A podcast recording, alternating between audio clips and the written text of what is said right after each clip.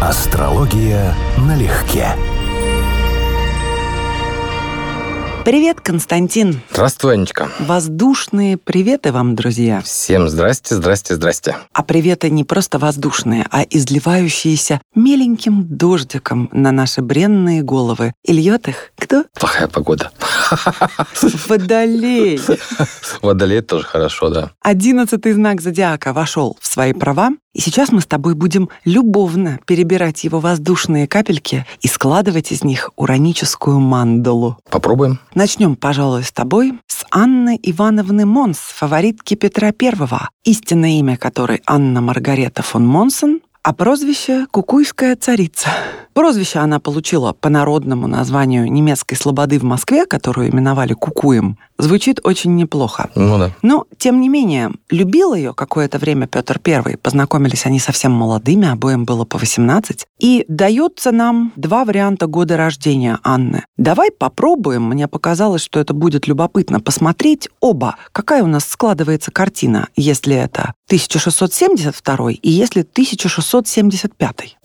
Конечно, хорошая задача. Это вот одно из э, упражнений, которое может быть для ректификации гороскопа, ну, те, кто будет этим заниматься, при неопределенном годе рождения. Мы знаем дату, но сомневаемся, там, в каком именно году историческом. Конечно, по-хорошему нужно бы эти вещи проверять не от психологии, что я сейчас могу прокомментировать, а от прогностики, ну или от синастрии с Петром Первым. Это было вот просто явно логично. Если мы берем 1672 год версию и будем оценивать, ну, вообще роль мужчин, психологию мужчин в ее жизни, что может ей дать любовь? Потому что если это фаворитка, то, конечно, это одно из ведущих качеств, по которым она может делать, ну, в принципе, все. Да? Это то, что ее связывает с властью, с положением, с влиянием и так далее. То мы должны будем оценивать здесь влияние Солнца, Марса как мужских планет, Луну, которую мы, к сожалению, не можем, потому что в том числе и по дате рождения она может быть в разных знаках, но однозначно Венеру. Если мы будем брать, скажем, версию 1672 года и Венеру в Стрельце в напряженных аспектах в Тау-квадрате, там под влиянием еще дополнительно Марса, то у нас получается достаточно такая разбитная бабенка, так аккуратно скажем. Прям горячая натура, влюбчивая, такая с энтузиазмом, с экспериментами, очень непростая, да. Роль мужчины как раз ничем там особо не выражена.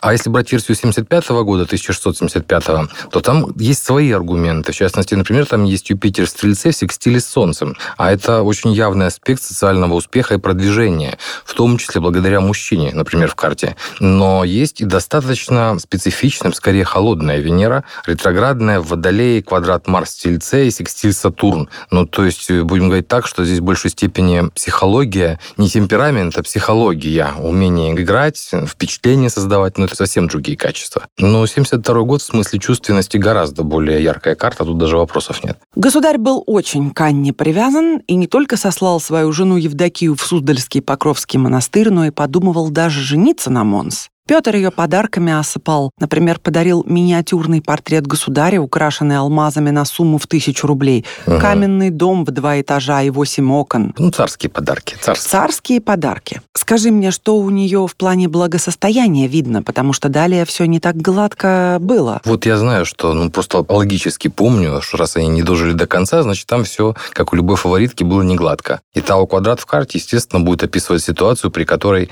то пусто, то густо, резкие перемены, Стороны в Тау-квадрате участвует Уран, он влияет и на Марс, и на Венеру. Он очень сильно завязан на важнейшую планету в карте Юпитер. Он управитель ее Солнца. То есть вероятность и счастливых, и не очень счастливых внезапных событий в ее жизни, оно, конечно, выше среднего. И поэтому можем рассчитывать на то, что вот прогностикой, например, если она попала в опалу после своего периода успеха, попала, конечно. да, конечно, да. Ну вот, пожалуйста, можно было брать прогностику и смотреть, когда это произошло и по какой карте это более достоверно. Но лучшие годы она продержалась с ним. Вместе они были примерно 12 лет. Ну, 12 лет, конечно, срок. И, к слову сказать, срок, намекающий для астролога, что Юпитер имеет прямое отношение к дому брака, к 12 дому, дому отношений. Ну, а в 1704-м последовал разрыв с государем, Монс подверглась строгому домашнему аресту, и уже с 1705 года Петр I начал сближение с Мартой Скавронской. Но водолейкой мы ее можем назвать в полной мере? Я не мало что знаю. В полной мере нет. Вот по мышлению, по психологии По речи, да, Водолей, Меркурий, Водолей. Но у нее огромное влияние Юпитера в карте, то есть Стрельца или Рыб, будем говорить так, варианты. У нее немалое влияние Венеры в карте, что в том числе проявилось в ее биографии. Поэтому нет, про Водолейство, наверное, все-таки с большими оговорками. Ну, мы не видим время рождения, не видим асцендент, поэтому тоже как бы, у нас будут сомнения по этому поводу. Тем более у нее Солнце в Водолее в соединении с Нептуном, она в какой-то степени должна была быть для людей, кто ее знал близко, больше похожа на знак рыб по психологии, чем на Водолей. Потом она еще выходила замуж и судилась за наследство мужа, и только незадолго до собственной смерти добилась успеха, но при этом ее последним возлюбленным стал пленный шведский капитан, которого она одаривала ценными подарками и завещала ему почти все состояние. И, в свою очередь, родные Анны судились потом с этим фон Миллером за наследство бывшей фаворитки царя. Будет очень удивительно, если это она все-таки не 72 года, потому что для Венеры в Стрельце быть щедрой в любви, быть увлекающейся и влюбчивой куда более логично, чем для Венеры ретроградной в да еще в с Сатурном. А вот чье имя для нас останется злодейским навеки вечное, так это имя того, кто погасил солнце русской поэзии, убийца Пушкина Жорж Шарль Дантес. Да, интересный случай. Вот тут я с тобой соглашусь тоже полностью, потому что здесь квадрат Марс-Сатурн, Сатурн в Козероге, Марс в Овне. Это без поддержки гармоничными аспектами. Это человек жесткий, скорее всего, злой и невоздержанный в действиях, способный к причинению насилия и склонный к причинению насилия на самом деле Плюс Венера, Плутон в рыбах, квадрат Нептуна, он явно азартен, у него должны быть проблемы и с влюбчивостью, и с азартностью, и с увлекаемостью, и с высокой вероятностью с дурными привычками.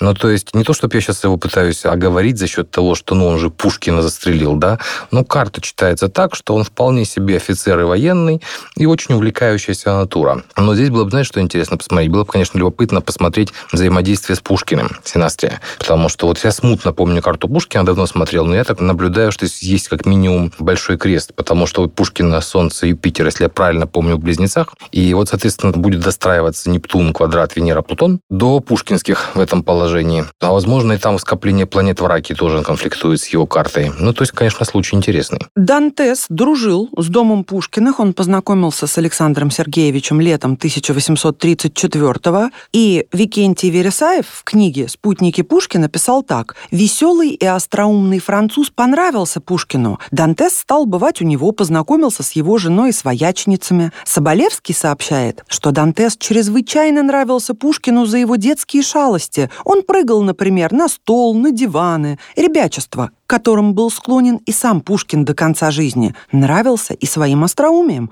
Пушкин со смехом передавал остроты Дантеса. Конец цитаты. Так что этот, пардон, гад еще и нравился ему. Ну, он, в принципе, не только ему должен был нравиться. Да, конечно, он был очаровательным человеком. У него прекрасная Венера, у него очень-очень неплохой Меркурий в Козероге, в бисекстиле. Уран, Венера, Плутон, Луна, скорее всего, дополнительно. При том, что сильный правитель этого Меркурия, то есть он, в принципе, очень не глупый человек, да, то есть я могу понять, да, что он, ну, скажем, в моем воображении он вписывается вполне себе в хрестоматийный или анекдотичный образ офицера армии той эпохи. Родился он в 1812 год, который не забудешь, в семье угу. некогда состоятельных, но затем обнищавших французских дворян.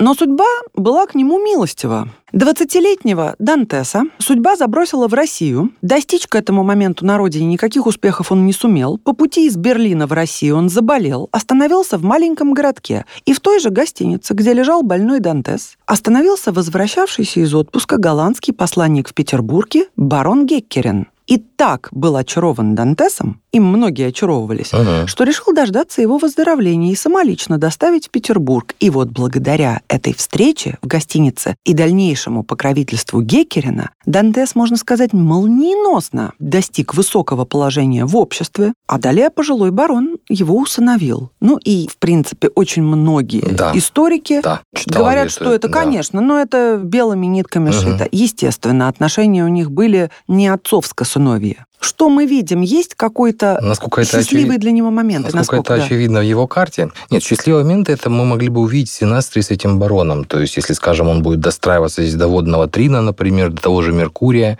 удачным образом. И если они связаны в карте Дантеса с десятым домом, то да, он будет подателем карьеры однозначно. Самому Дантесу, если мы будем говорить, исходя из очевидных вещей в карте, ну, не то, чтобы сильно свойственна тематика, а вот такая альтернативная ориентация, я бы в его карте этого не ждал вообще. Ну, возможно, относился к людям, которые сейчас, ну, скажем, более всеядны. Но поверить в то, что пожилой барон очаровался 20-летним юношей, доставил его в Петербург, позаботился о его продвижении, усыновил. Просто так, И да. даже сделал так, что новоиспеченный сын получил дворянский титул в королевстве Нидерландов, крайне-крайне Крайне сложно. сложно, да. Факты против этого. Абсолютно, причем на момент усыновления Дантес вовсе и сиротой-то не был. Все узаконили. Все узаконили, да. Ну и к тому же Дантесу на момент его усыновления было без малого 24 годика. Очень нуждался в папике. Но Жорж имел колоссальный успех у женщин. Его считали красивым, остроумным, дерзким. Даже Константин Карлович Донзас, друг лицейский Пушкина и его секундант,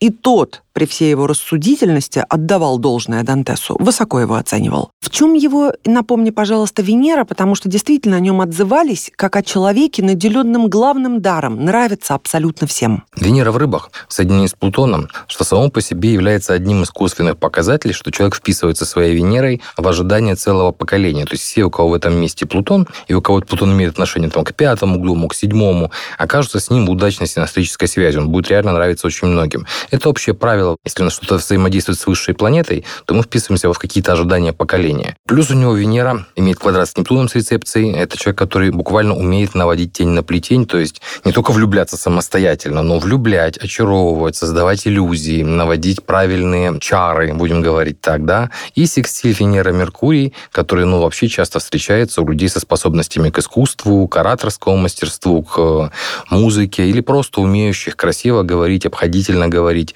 умение выстраивать психологически точные отношения. Луна, Меркурий, скорее всего, тоже аспект секстиль. Ну, то есть, на самом деле, набор-то очень неплохой. У него из минусов то, с чего я начал. Это вот Марс-Сатурн в очень сильном положении и в такой достаточно злой квадратуре без особой поддержки. И был очарователен-то он до такой степени, что сумел произвести впечатление благоприятное на самого государя-императора и на супругу его Александру Федоровну. Когда произошел открытый конфликт между Пушкиным и Дантесом, Жорж по настоянию своего отца Геккерена заявил, что влюблен был вовсе не в Наталью Николаевну, а в сестру Екатерину, которая, к слову, была по-настоящему в него влюблена. И отчаянно его к своей сестре ревновала, но я уверена, что наши слушатели знают, что Жорж и Екатерина сыграли свадьбу, чтобы предотвратить конфликт. Колоссальный, но это ничего не решило, потому что Дантеста в Наталью действительно влюбился, продолжал ухаживать очень напористо, нахально, и в результате произошло то, что произошло. Состоялась дуэль на Черной речке, и он застрелил Пушкина, о чем никогда впоследствии не сожалел. И вот это самое возмутительное из всей истории. Да, вспоминается мем, что всей своей жизнью Александр Сергеевич учит нас, что в России поэт обязан уметь стрелять. Да-да-да. Когда десятки тысяч людей пришли проститься с Александром Сергеевичем, начали открыто звучать серьезные угрозы в адрес иностранцев, мол, приезжающих, убивающих лучших русских людей, предлагалось штурмовать голландское посольство. В общем, общественное мнение услышал Николай I, Дантеса разжаловали в солдаты и выслали из Российской империи. Тем не менее, на родине он сделал прекрасную карьеру, дослужился до кресла сенатора и в 83 года умер, окруженный детьми и внуками. Ну, Несправедливо. Раз, карта неплохая. И по-хорошему, и, конечно, здесь не столько он, скорее всего, выступал в роли палача, сколько Пушкин, будем честны, сам напросился. Я где-то не так давно, где-то год назад, посмотрел список дуэлей Пушкина, которые у него были. Дело не в том. Это 20 с чем-то штук.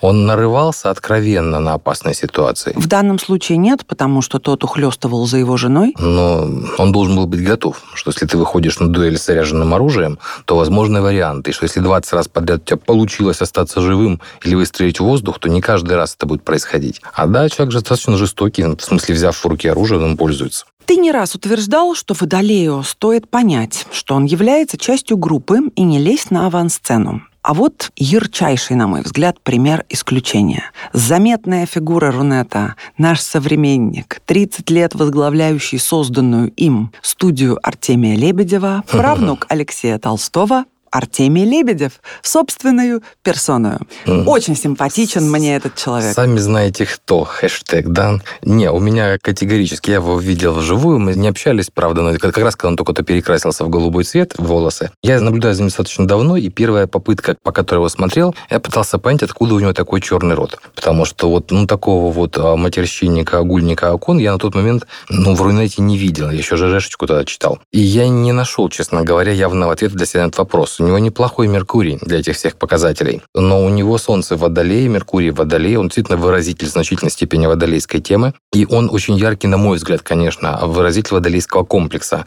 То есть комплекса личной светимости. Водолей не должен быть, во всяком случае, нормальный, естественный водолей не должен пытаться делать себя фронтмена. Это их противоестественная для него ситуация. И это, по сути, реализация извращенного понимания себя. Все, что мы знаем о теме, именно вот строго противоположное. То есть это культ себя, это культ провокаций, культ всякого рода шоу, каких-то проектов. Ну, то есть это просто отдельная тема, почему он стал мемом и почему его, ну, те, кто давно в интернете знают, о ком речь, то почему это отдельно интересный вопрос. Отношение у меня к нему, конечно, ну, как гипертрофированному, но не вполне адекватному водолею. Обалдеть, насколько мы по-разному воспринимаем с тобой Артемия. Мне он нравится очень. И, кстати, ты сказал черный рот. Нет, на мой взгляд, он и есть тот человек, который абсолютно свободен в высказываниях и возложении личного мнения. Да, его называют троллем, он ироничен, он остроумен. Сейчас я подписана на его телеграм-канал. Иногда я смотрю его интервью на ютюбе.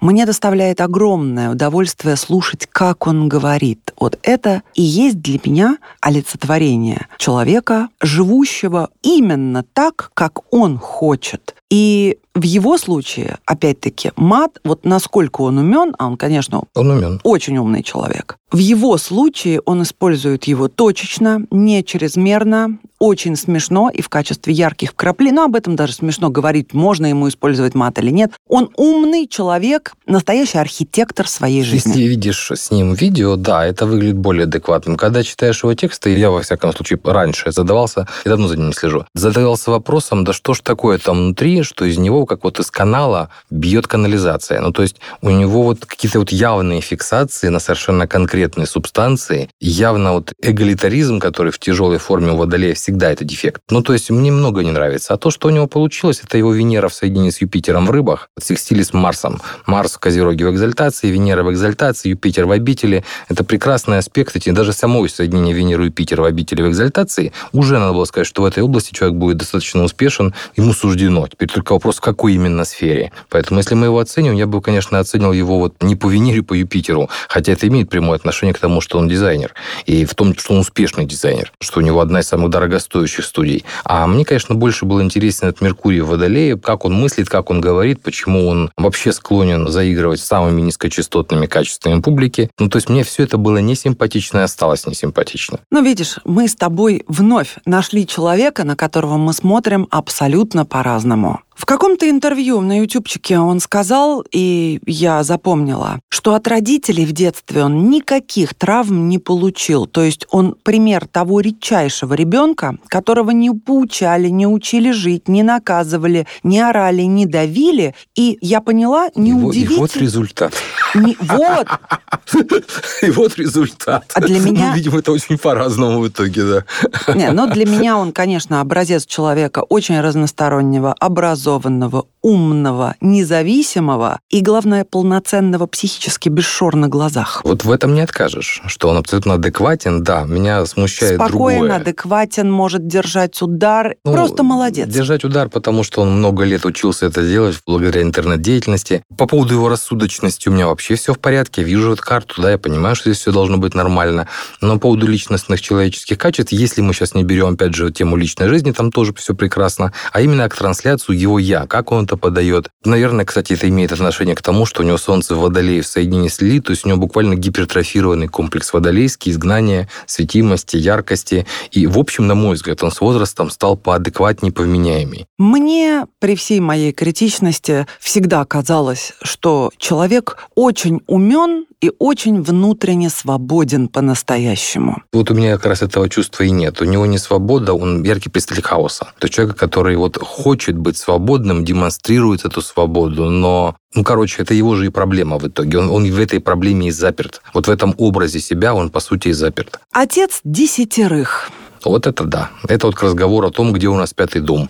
Ибо, ибо Юпитер имеет к этому делу отношение. Это, опять же, он должен находиться в пятом доме, или Куспит пятого, или управитель пятого имеют отношение с Юпитером в этой карте, потому что эти Венера с Юпитером, это явно будет показателем многодетности. Путешественник, объездивший все страны мира, в прямом смысле слова все, включая Южный полюс и Антарктиду. Мгм. И не на границе постоял. То есть минимум Мгм. какой-то день или два даже самой малюсенькой дыре на планете он уделил. Сказать, что это счастье, для меня не сказать ничего. Ну как ему так повезло? Ну вот было бы время рождения, мы бы понимали этот вопрос более предметно. Как раз вот в этом плане я ему в какой-то степени симпатизирую, потому что такая идея, да, разные впечатления, разные места, она симпатична. Но будучи доведенной до абсурда, она сводится к чему? Ну, по сути дела, ты бродяжничал. В элитарном варианте, но ты бродяжничал, и с чем ты остался в итоге? Да, ты бывал везде. Зачем? Потому что человек захотел посмотреть весь этот шарик. Хорошо, вот он посмотрел. Ты бы отказался? Нет, я бы не отказался, но я бы однозначно спросил себя, а зачем мне такой образ жизни? Он к чему меня ведет? То есть просто ради смены впечатлений? Ну, я уже не в том возрасте, в той кондиции, чтобы прям сильно хотеть, чтобы...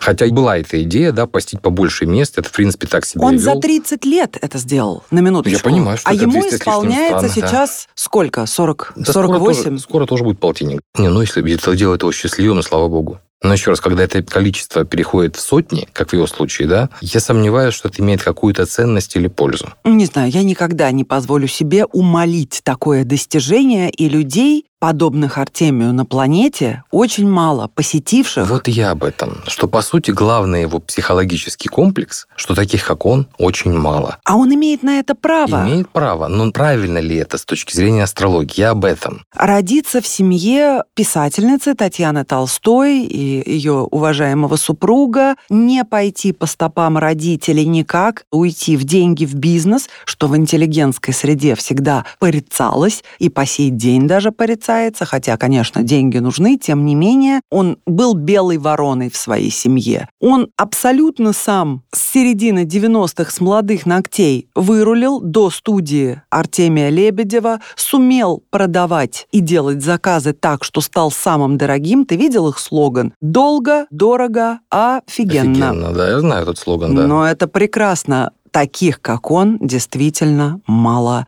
Это просто вот по верхам берем факты. Отец десятерых плюс умный человек, прекрасно излагающий свои взгляды, плюс такой путешественник, успешный бизнесмен. Слушай, много ли таких? Ну, конечно, нет. Я все это осознаю. Многие из того, что ты перечисляешь, ну, если там не брать только построение своей жизни и, скажем, там, построение своей семьи, ну, все остальное вызывает скорее пожимание плечами. То есть это вопрос очень индивидуальный. Кому что нравится в жизни, кто чего добивается. Мне понравилось одно его высказывание, одно из многих. Человек становится взрослым и самостоятельным, когда начинает сам принимать решения и чувствовать за них ответственность. Человек становится старым, когда он чувствуя ответственность, уже не в состоянии принять новых решений, а принимает одни и те же. Все верно. Это касается не возраста. Это касается да, закостеневания и так далее. И это, кстати, очень хорошо вписывается в водолийский принцип, Вот. но уже в хорошем смысле слова. То есть нужны перемены, да, нужно развитие. Очень водолейская тема. А влюбчивый Артемий? Ну, с Венерой в рыбах, да. Тем более с Юпитером, тем более там Луна почти наверняка. Он должен быть очень нежным, очень чувствительным, сентиментальным и, да, влюбчивым. А про талант, дарование. Все-таки даровитый мужчина. Венера, Юпитер, да, Марс. Если мы говорим о качествах, там, например, в смысле искусства, в смысле дизайна, в смысле личных качеств, то есть в том числе умение обаять, умение вот производить впечатление на близких людей, умение любить, умение заботиться. Вот здесь у него все очень-очень-очень даже хорошо. А вот по вопросу того, как он построил свою личную жизнь или, скажем, построил дизайнерскую студию, несмотря на колоссальную критику, да, но вот эта Венера в рыбах астрологически с Юпитером и так далее, она описывает, что это не на пустом месте успех, что это не иллюзия, не профанация, да, это вот сделанный успех, действительно. Но я могу с уверенностью сказать главное, что много лет, практически всю жизнь, человек живет согласно собственным представлениям о том, как ему жить исключительно собственными. И это и есть то, о чем мы с тобой говорили, соавтор собственной жизни. И этим он, безусловно, отличается от подавляющего большинства С этим я соглашусь людей. полностью. Мне не нравится то произведение, которое он пишет, а то, что он автор своей жизни, вопросов нет, мы согласен с этим полностью. Дорогие водолеи, вы можете абсолютно все, когда желаете этого, и завораживать своей авантюрностью и чудить на радость тем, кто знает толк в уранических экзерсисах. Хочу пожелать вам зрить в будущее и переносить наилучшие его сценарии в настоящее. Да, и с одной стороны не закостеневать в одинаковых все время повторяющихся решениях, а с другой стороны не пытаться выставлять себя на сцене в первый ряд. С днем рождения! С днем рождения! Астрология налегке.